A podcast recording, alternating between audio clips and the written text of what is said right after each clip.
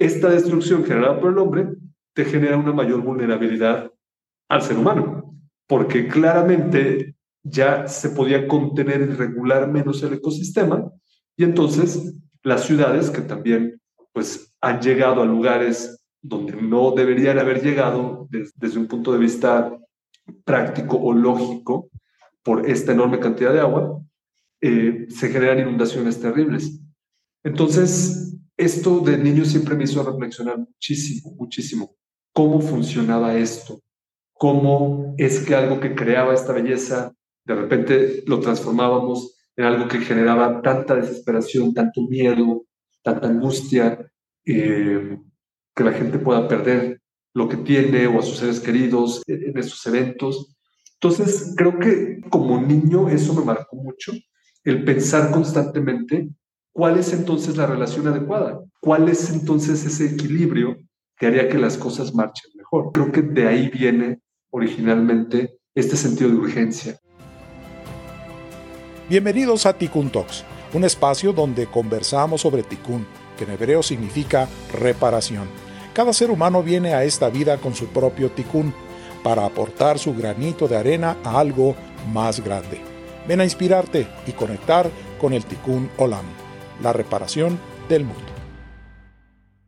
Hola, hoy hablamos sobre cómo podemos apalancarnos en la tecnología y en la inteligencia artificial para reparar el medio ambiente, que como todos sabemos está bastante quebrado. Nuestro invitado es Christopher Córdoba. Él inició su primer proyecto ambiental a los ocho añitos y su primer libro lo publicaron cuando tenía apenas 15 años. Christopher es autor, activista, conferencista y filántropo con un enfoque en sustentabilidad. Ha publicado, y escuchen bien, 23 libros, la mayoría sobre el tema del medio ambiente, desde diferentes perspectivas como tecnología, espiritualidad, libros para niños, entre otros. Christopher es cofundador de AI for Climate, AI por sus siglas en inglés, Inteligencia Artificial, el Instituto para la Democracia e Innovación, que es IDI, y su más reciente proyecto se llama Victoria Ecosystems, que consiste en una consultora especializada en sustentabilidad y trabaja a nivel global. Chris ha impartido cientos de conferencias y facilitado proyectos ambientales en más de 30 países y según me comenta y por, por las conversaciones que hemos compartido, su ticún o su propósito está enfocado en salvaguardar la biodiversidad. Él tiene una visión muy clara para lograr esto, apalancando las tecnologías exponenciales para proteger al menos 10.000 reservas naturales. Qué admirable, Chris, que, que tengas una visión así tan clara y medible en números. Y me encanta que para demostrarlo con hecho, también creaste, invertiste en tu propia reserva natural. Esa reserva se llama Non-Such y queda en el desierto de Baja California Sur, en México. Además, este joven Da Vinci también escribe poesía y explora su lado artístico a través de la pintura, la fotografía y la música. Pueden visitar su página christophercordova.mx para conocer más de él y en la información del episodio también comparto este y otros links donde pueden aprender más de, Christopher y, estos extraordinarios proyectos que él está trabajando para reparar el mundo. Chris, bienvenido. Siempre es un placer coincidir contigo y más aún hoy como invitado a Anticun Talks. Muchísimas gracias, Débora. Un placer estar contigo aquí y ser parte de Ticun Talks, que es un proyecto que la verdad pinta para ser algo muy, muy interesante eh, y para crecer enormemente. Me encanta. Gracias. Gracias. Bueno, después de, conocer esta trayectoria tuya, todos estos logros que has tenido también a, tan corta edad, y conociendo tu ticún, que es hacer visible la biodiversidad y proteger las reservas naturales. Primero cuéntanos, ¿a qué te refieres con visibilizar la biodiversidad? Creo que hay que, hay que partir del aspecto de qué tan relevante es hoy para nosotros para ti y para mí, la biodiversidad? Yo creo que si nos hacemos esta pregunta, vamos a llegar al punto, desde un, desde, desde un lado moral, podríamos decir que es muy relevante, o para participar en una conversación, podríamos decir que es muy relevante. Honestamente, para los humanos no es relevante porque no es visible.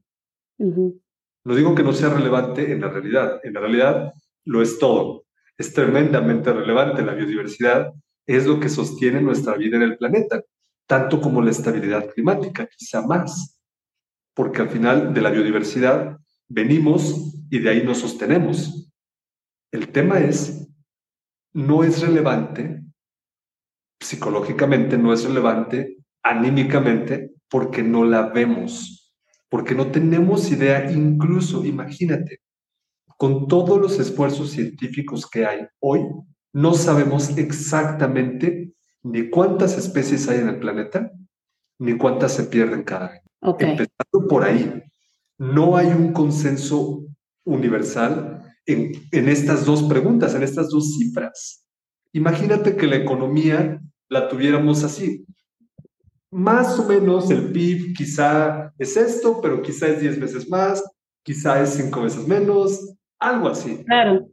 Y, con tanto que se ha estudiado, ¿no? Y en una de tus charlas comentas sobre Alexander von Humboldt, que su sueño era categorizar y explorar y entender toda esa biodiversidad y esos millones de especies y ver la interacción y la interconexión entre cada uno, ¿no?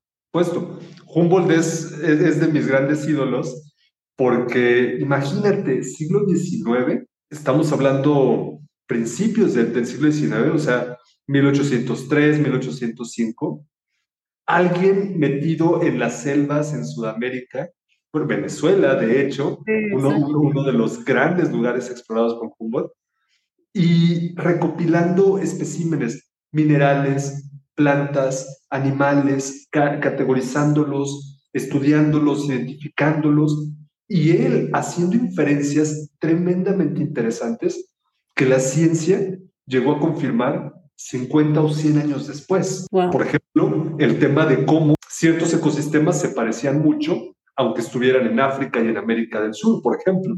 Ese tipo de, de inferencias, de conexiones.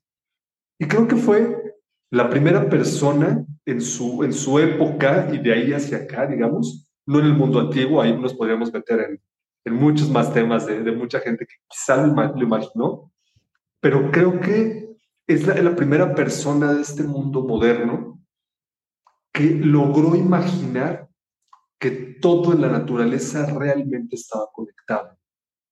Es muy interesante. Entonces, a eso me refiero con darle visibilidad a la naturaleza.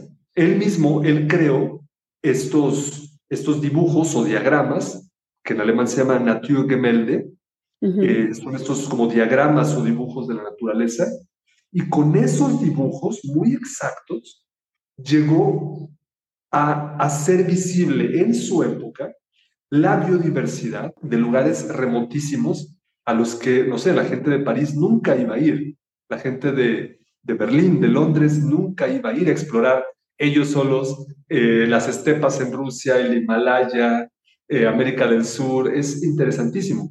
A eso me refiero con darle visibilidad a la naturaleza. Adaptado al momento de hoy, tenemos un mundo digital que hace mucho más fácil dar esa visibilidad.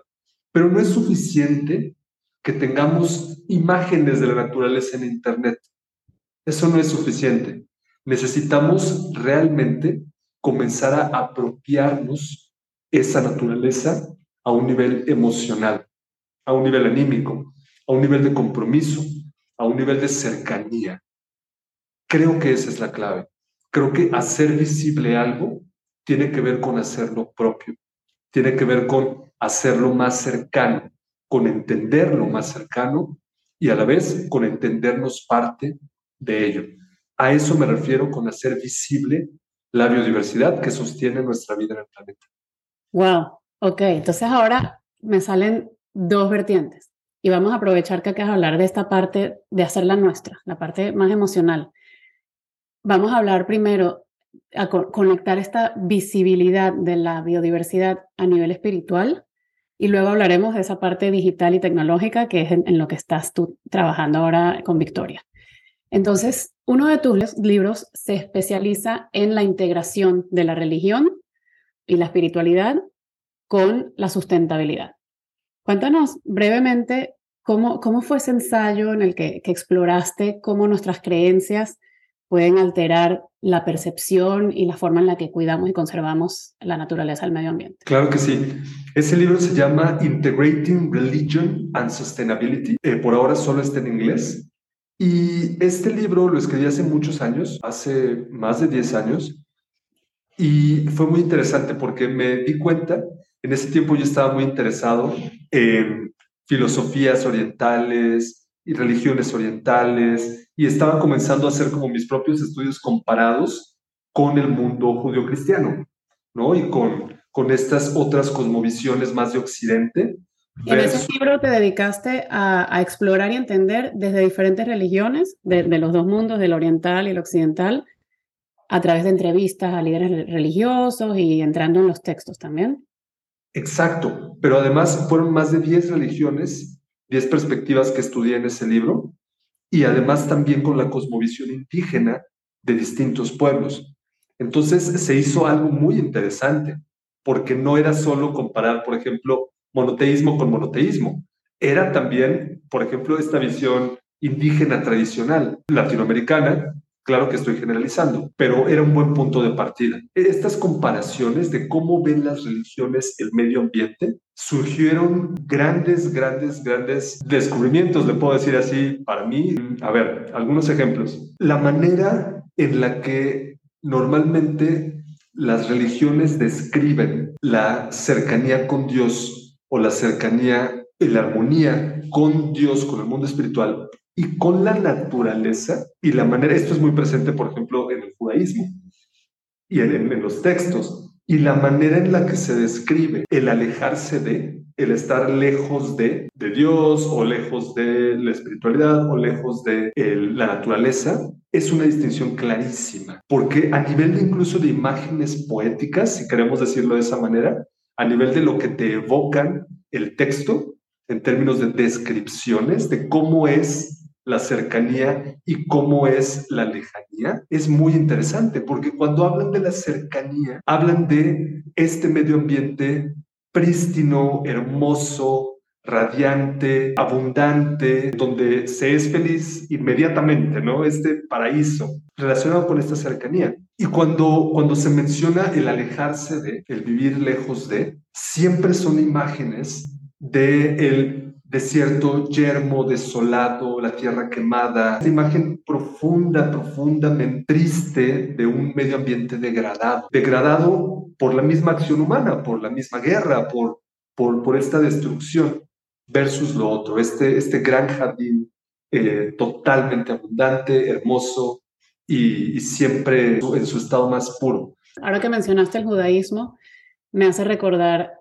Justo ahorita estamos celebrando una festividad que se llama Tu Bishvat, que es justo para honrar a los árboles. Se celebra la floración, el ciclo que tienen los árboles en el año. Es muy bonito desde el punto de vista práctico cómo se le enseña tradicionalmente a los niños, a los adultos, a las comunidades, a querer honrar a los árboles y plantarlos, sembrar esa semilla de sustentabilidad. Por ejemplo, en el taoísmo lo que más sale es el tema de la no acción. Es muy interesante y es muy distinto de lo que vemos en Occidente. El aspecto de el respeto más absoluto de la naturaleza tiene que ver con la no acción, el dejar ser. Yo ahí inmediatamente hice el vínculo en este libro, en Integrating Religion and Sustainability, con la visión, por ejemplo, franciscana en el catolicismo de la conservación de la naturaleza. Ahí hay dos visiones. La visión benedictina, que es cuidar y mejorar el ecosistema, ¿no? Estos monasterios de la Edad Media que transformaban una pradera en una granja y de alguna manera eran cuidadores de esta naturaleza y trataban de mejorar este espacio,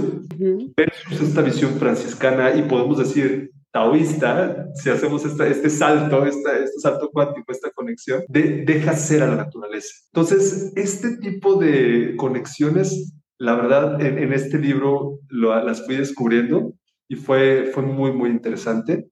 Me fui a, muchos países a investigar, a la biblioteca de Oxford. Está disponible en Amazon en versión digital. Les voy a dejar el link porque vale muchísimo la pena leer estos grandes descubrimientos que hizo Christopher. Pasando ya de religión y de espiritualidad a acción, a través de todas estas herramientas de tecnologías exponenciales, de inteligencia artificial, podemos lograr ese sueño de Humboldt de hace tantos años, de conocer en detalle a niveles microscópicos los ecosistemas. ¿Cómo lo están haciendo en Victoria Ecosystem? Por ejemplo, AF Climate ayudó a integrar una coalición donde hay diversas empresas y gobiernos que están haciendo un trabajo fenomenal en la protección y el monitoreo, sobre todo el monitoreo y datificar, es decir, extraer datos del ecosistema en 67 mil hectáreas de manglar en Yucatán. Fue interesantísimo. Realmente este caso nos ha fascinado porque tienes, por ejemplo, un gigante tecnológico como Huawei y tienes un gobierno local y tienes a una comunidad local que se ha involucrado al máximo nivel en la protección de su manglar. Sus comunidades. Cuando se dan los PPPs, ¿no? El Public-Private Partnership y con participación del pueblo. Con la comunidad. Exacto. Entonces, es un proyecto que nos tiene fascinados, el equipo es extraordinario y, la verdad ha sido, ha sido muy enriquecedor. También se han hecho foros globales, se han hecho muchas actividades con Air for Climate. Y por otro lado, con Victoria Ecosystems es una consultora enfocada en sustentabilidad, pero es muy interesante porque antes de ser una empresa consultora, nos dedicamos a integrar las herramientas tecnológicas para poder ofrecer realmente algo de nueva generación a los clientes. Por ejemplo, poderles decir exactamente hacia dónde ir en temas de offset de carbono, poderles decir cómo pueden abrir datos. Por ejemplo, si van a hacer una construcción, no sé, un grupo hotelero, un ejemplo, un grupo hotelero va a construir, ¿cómo pueden abrir datos del ecosistema que van a impactar. Si logran abrir esos datos, ya tenemos la plataforma de datos, si logran abrir esos datos, su proceso de construcción va a ser transparente. Y eso lo que significa es que va a estar por encima de cualquier estándar. Ningún estándar hoy, en este ejemplo de construcción, te dice abre tus datos. No, no, te dicen dame mi reporte y yo te lo valido. Pero imagínate que abras los datos de un proceso de construcción. ¿Qué cosa más transparente hay que eso? Cuando dicen abrir los datos, es publicarlos al, al público en general. Abrirlos en Internet, exacto.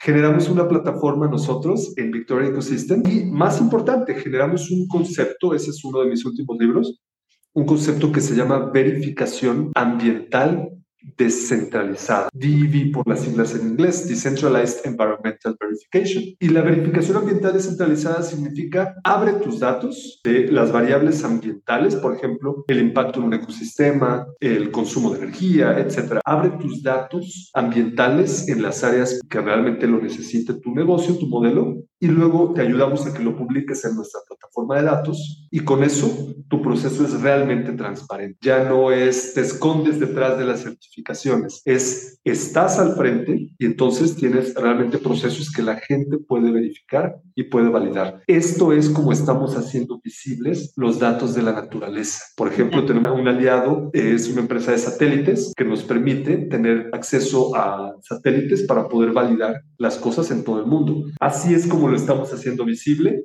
abriendo los datos, extrayendo los datos de la naturaleza y llevándolos al público. Es, es como estamos cerrando un poco el, el, ciclo. Esperanzador dentro de tanta desesperanza con el tema ambiental. Y, y cuéntanos, ¿cómo fue tu proceso de conectar con este ticún tan profundo del que eres tan apasionado. Eh, ¿Hubo alguna experiencia en tu infancia o durante tu crecimiento que te hizo decir, yo tengo esta responsabilidad? Creo que hubo, hubo, varias escenas interesantes de momentos de reflexión muy fuertes. Yo nací en el sur de México, Tabasco, una zona que es un poeta de cabecera. De, de ahí siempre dices más agua que tierra. E, esa es la realidad, es más agua que tierra. Entonces, la, la, la realidad hidrográfica del lugar te enfrenta a muchas cuestiones uno hace que reflexiones mucho al respecto del ecosistema, casi que automáticamente, por esta tremenda relación que hay entre, por ejemplo, los pantanos, las lagunas, los ríos y lo que queda de tierra en medio de todo eso, digamos. Es, por ejemplo, el, lugar más, el estado más joven de México, ¿no? Es, se hizo por los sedimentos que venían desde las montañas. Entonces, geológicamente es, mucho más joven. En ese lugar, pues me tocó vivir varias inundaciones y sobre todo una muy fuerte de niño que me, me hizo reflexionar muchísimo después al respecto de esta relación del humano y el ecosistema. Porque lo mismo que creaba belleza, que crea estos paisajes interesantísimos, que tiene esta ebullición de biodiversidad, pues lo mismo de repente lo degradábamos y lo hacíamos zonas tremendamente explotadas, en donde la erosión, el desgaste, los deslaves, todo eso iba debilitando el quitar la capa vegetal, convertir la selva en pradera, todo eso iba debilitando la misma capacidad del ecosistema de contenerse y de regularse. Y entonces, claro, esta destrucción generada por el hombre te genera una mayor vulnerabilidad al ser humano, porque claramente ya se podía contener y regular menos el ecosistema y entonces las ciudades que también han llegado a lugares donde no deberían haber llegado desde, desde un punto de vista práctico o lógico por esta enorme cantidad de agua, se generan inundaciones terribles. Entonces, esto de niño siempre me hizo reflexionar muchísimo, muchísimo, cómo funcionaba esto, cómo es que algo que creaba esta belleza, de repente lo transformábamos en algo que generaba tanta desesperación, tanto miedo, tanta angustia, eh, que la gente pueda perder lo que tiene o a sus seres queridos en estos eventos. Entonces, creo que como niño eso me marcó mucho, el pensar constantemente cuál es entonces la relación adecuada, cuál es entonces ese equilibrio que haría que las cosas marchen mejor. Creo que de ahí viene originalmente este sentido de urgencia. Y, conectando el sentido de urgencia con la acción, ¿no? Y todas las acciones y proyectos que estás llevando a cabo. Para ya ir cerrando, cuéntanos para nosotros los que tenemos hijos, ¿cómo puedo yo también ir plantando esas semillas, encaminando a mis hijos, que son los futuros líderes, para que ellos se conviertan en activistas y que a ellos también les importe y que en los próximos 20, 30 años ellos tengan las herramientas para, para escribir libros, para dar conferencias, para investigar, para utilizar sus talentos y sus habilidades para reparar el mundo. ¿Qué podemos hacer nosotros como padres? Qué interesante pregunta. Creo que algo que realmente me marcó muy profundamente es, esa es muy peculiar. Como niño en mi familia siempre me pedían mi opinión, siempre me escucharon. Es decir, no hay, y, y sobre todo no hubo en ese momento, una distinción entre lo que opinaba un adulto en la cena, por ejemplo, y que el niño no opinara porque no entiende de estos temas. Creo que eso es muy interesante porque habla, si se hablaba de lo que fuera, ¿no? De, de política, de temas sociales, de las noticias, de, de, lo que fuera, del problema que fuera, o de estos temas incluso ambientales, al final siempre me decían, ¿y tú qué piensas? Pero también siempre me decían, está muy bien que tengas una opinión, pero tienes que leer para que tengas un argumento. Claro para dar una, opinión informada. En efecto, creo que ese aspecto de empujarme a, perfecto, opina, pero, pero tienes que saber de qué estás hablando, fue, fue increíble, porque en efecto me movió a querer leer mucho, me movió a, a quererme informar, me movió a seguir estas conversaciones constantemente, hablar mucho con adultos de los temas que ellos estaban hablando, muy apasionadamente en la mesa y de no tener esta distinción, ¿no? Esta distinción en la que, pues, los niños los dejas a que estén en su mundo cuando, por Dios, escuchan todo. Todo, todo, de verdad que, qué inspirador que compartas esto y, y, sí, no olvidemos que aunque son niños, exponerlos a estos temas, aunque uno cree que ellos todavía no tienen la capacidad de entenderlos, y que su mente está solamente enfocada en ir a jugar PlayStation o lo que sea, esa exposición que tuviste tú y sobre todo el impacto que tuvo tu abuelo y, y, y todos tus familiares adultos, de verdad pueden criar agentes de cambio.